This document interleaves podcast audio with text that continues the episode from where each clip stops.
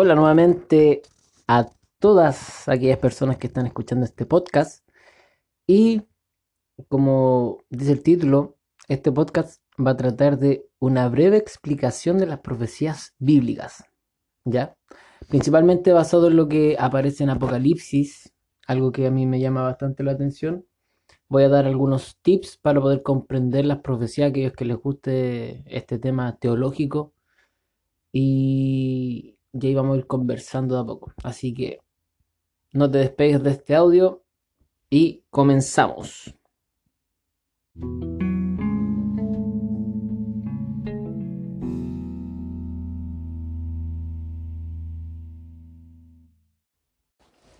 Para comenzar, hay que entender lo siguiente. La Biblia es su propio intérprete. ¿Qué quiere decir esto? Que cuando aparezcan simbologías que no podemos entender, como por ejemplo en Apocalipsis aparece mucho lo que es bestia, aparece mucho mar o aparece tierra seca.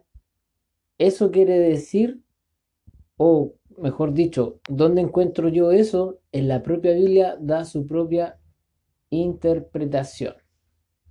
Por ejemplo, para poder entender Apocalipsis, primero tenemos que comprender o tener una visión general de lo que aparece en Daniel. A todos aquellos que les gusta la profecía, a todos aquellos que les gusta temas de, teología ya simbólica, el libro de Daniel es un primer vistazo a lo que va a acontecer en el último tiempo.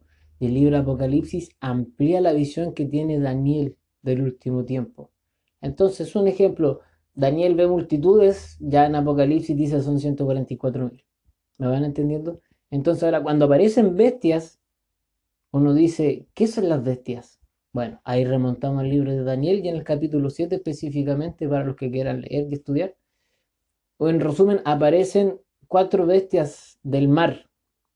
Y en el mismo capítulo explican que esas bestias son poderes, son reinos que sale una tras de la otra. Entonces ya, entendiendo que bestia significa poder o reino, ya sabemos que las bestias que aparecen en Apocalipsis, que son dos específicamente en capítulo 13, son dos poderes que se van a levantar en el último tiempo, en el tiempo del fin, antes de que Cristo venga.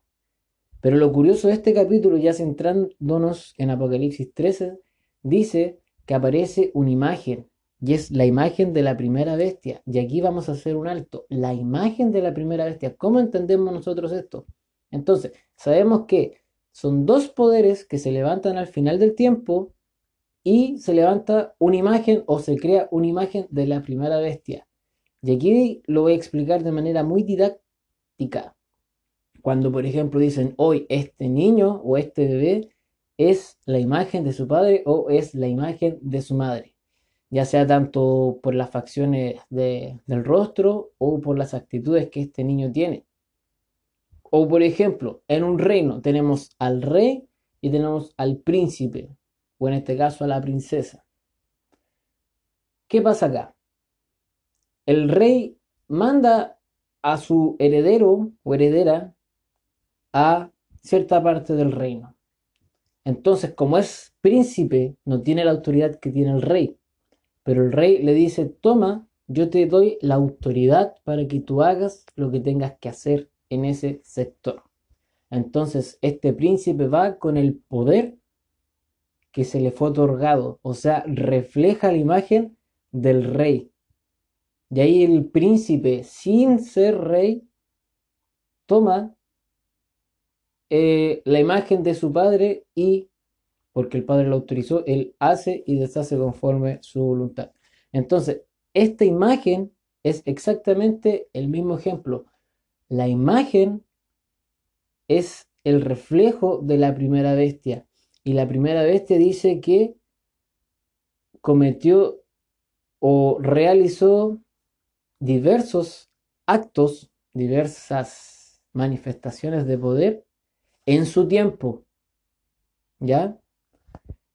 Y como ahora no los va a hacer, si no lo va a hacer, su imagen. ¿Qué quiere decir esto? Como en Apocalipsis, o sea, disculpen, en Daniel capítulo 7 nos muestra la imagen de esta bestia diciendo que eh, cambió los tiempos, cambió la ley de Dios, persiguió a los santos, eh, hizo otros acontecimientos. Entonces, esta imagen va a ser exactamente lo mismo que la primera bestia. Va a perseguir al pueblo de Dios, va a cambiar los tiempos, va a cambiar la ley del Creador y otras manifestaciones de su poder. Como dije que esto era, iba a ser cortito, entonces ahora voy a hacer un pequeño, un breve resumen. Entonces, partimos. La Biblia es su propio intérprete. Si yo estoy buscando la interpretación simbólica de algo, debo buscarlo netamente en la Biblia, con dos o tres versículos que apoyen la idea y obviamente que no sea contradictorio a, la doctrina bíblica, no hay ningún problema. Porque tristemente hoy en día hay muchas personas que buscan Wikipedia o buscan Google y aparecen interpretaciones sacadas de libros que ni siquiera son bíblicos. Entonces, la Biblia, su propio intérprete.